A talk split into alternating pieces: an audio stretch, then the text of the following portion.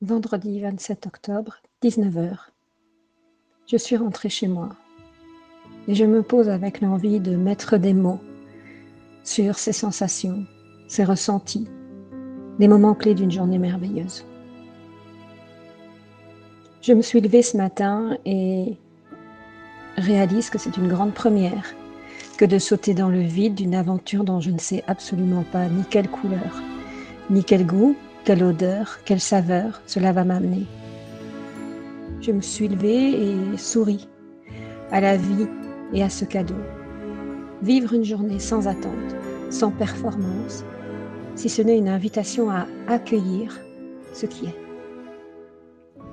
11h25 être dans la voiture déjà sur le lieu ou presque et être impatiente de m'avancer vers chez Rosalie pour m'installer. Mes petites voix intérieures qui s'en mêlent. Et si personne ne vient? Et si tout le monde arrive en même temps?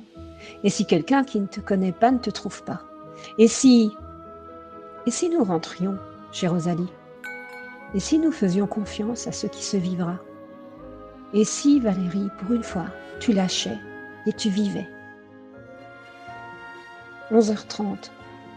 M'installer confortablement dans un coin canapé, me poser, écouter les émotions qui se bousculent, respirer et savourer d'être là. Me célébrer d'avoir osé quoi qu'il arrive. Me célébrer d'avoir fait d'un rêve une réalité, celle de venir à votre rencontre en toute simplicité, de créer un espace-temps d'être soi, une minute, une heure, une journée je n'aurai le temps que de lire quatre pages d'un livre. Jouer sa peau de Nassim Nicolas Taleb. La suite? Un ensemble de rencontres, partage de cœur, échange de perspectives, succession de questionnements et de prises de conscience.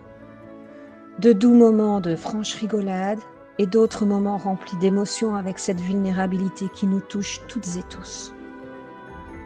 Une citation résume ma journée. Je l'emprunte à Michel Audiard.